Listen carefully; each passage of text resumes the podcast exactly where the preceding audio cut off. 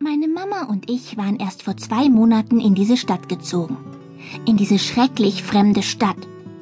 Ich wünschte, wir könnten wieder zurück. Aber das Leben ist kein Wunschkonzert, sagt meine Mama immer. Sie sagt das immer dann, wenn ich aus dem Wünschen nicht mehr rauskomme. Zum Beispiel, wenn ich mit ihr einen Einkaufsbummel mache und mir in jedem Schaufenster irgendwas aussuche, was ich unbedingt brauche. Wozu auch immer. Und es gibt viele Dinge, die ich wozu auch immer brauche. Aber fangen wir ganz am Anfang an. Denn dazu sind Anfänge ja da. Sonst würden Anfänge nicht Anfänge heißen, sondern Mittelfänge oder Schlussfänge.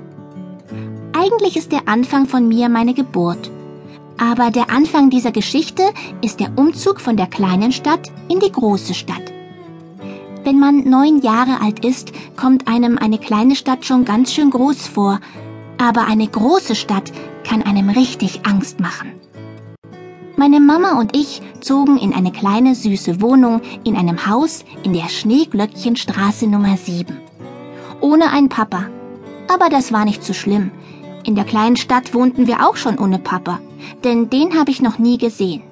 Auch das ist nicht so schlimm. Schlimmer ist, glaube ich, wenn man einen Papa schon oft gesehen hat und deswegen auch kennt und dann auf einmal wegziehen muss. Dann vermisst man ihn sicher schrecklich. Aber wie soll man jemanden vermissen, den man gar nicht kennt? Meine Mama wollte in die große Stadt ziehen wegen ihrer Arbeit. Sie arbeitet bei einer Zeitschrift und die ist in diese Stadt umgezogen und wer nicht mit wollte oder konnte, hatte keine Arbeit mehr. Und deshalb zog sie mit um. Und ich zog natürlich mit. Klar, ich lasse meine Mama doch nicht allein. Obwohl ich das alles gar nicht so toll fand. Und erst recht nicht wunderbar. Meine Mama dagegen fand alles wunderbar. Jedenfalls sagte sie das beim Umzug ständig.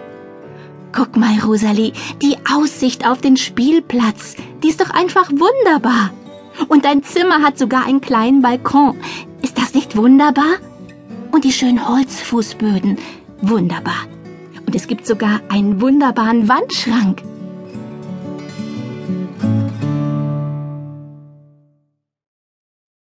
Wo war denn da was Wunderbares? Aber das sagte ich erst einmal nicht, denn ich wollte meiner Mama die Wunderbarkeit nicht vermiesen. Ich konnte ihr nicht sagen, dass ich alles überhaupt kein bisschen wunderbar fand. Denn gar nicht wunderbar war, dass ich meine Freunde und vor allem meine beste Freundin Tabea in der kleinen Stadt zurücklassen musste. Auch nicht wunderbar war, dass alle Kinder in meiner neuen Klasse so komisch waren.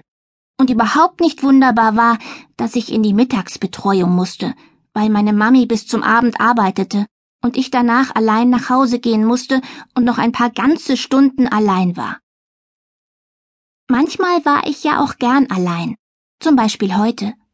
An manchen Tagen ist die Mittagsbetreuung in der Schule so laut, dass ich dringend meine Ruhe brauche. Und wieder mal fand ich die ruhigste Ruhe, na wo schon, auf dem Mädchenklo. Da saß ich nun, auf dem geschlossenen Deckel, hinter verschlossener Tür und genoss es, allein zu sein. Ich hätte früher nie gedacht, dass ein Klo mal zu meinem Lieblingsort werden könnte. Zum Glück gab es fünf Kabinen, so konnte ich ungestört sitzen bleiben, auch wenn andere aufs Klo mussten.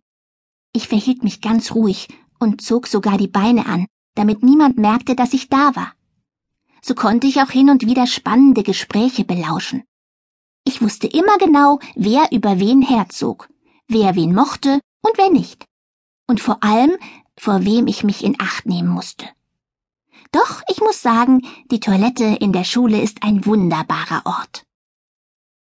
Wenn ich dort nicht gerade jemanden belausche, also eigentlich belausche ich gar nicht, ich höre alles nur zufällig, oder besser gesagt, ich muss ja zuhören, denn ich war nun mal da, und warum soll ich meine Ohren verschließen? Und weghören ist wahnsinnig schwer. Ich hab's versucht, ehrlich. Also, wenn ich dort nicht gerade nicht weghören kann, lese ich Bücher. Natürlich auch an anderen Orten, oder ich schreibe welche. Ich liebe es, mir Geschichten auszudenken und diese dann aufzuschreiben. Wenn ich groß bin, will ich unbedingt Schriftstellerin werden und ganz berühmte Bücher schreiben. Als Mami am Abend von der Arbeit kam, sah sie so müde und erschöpft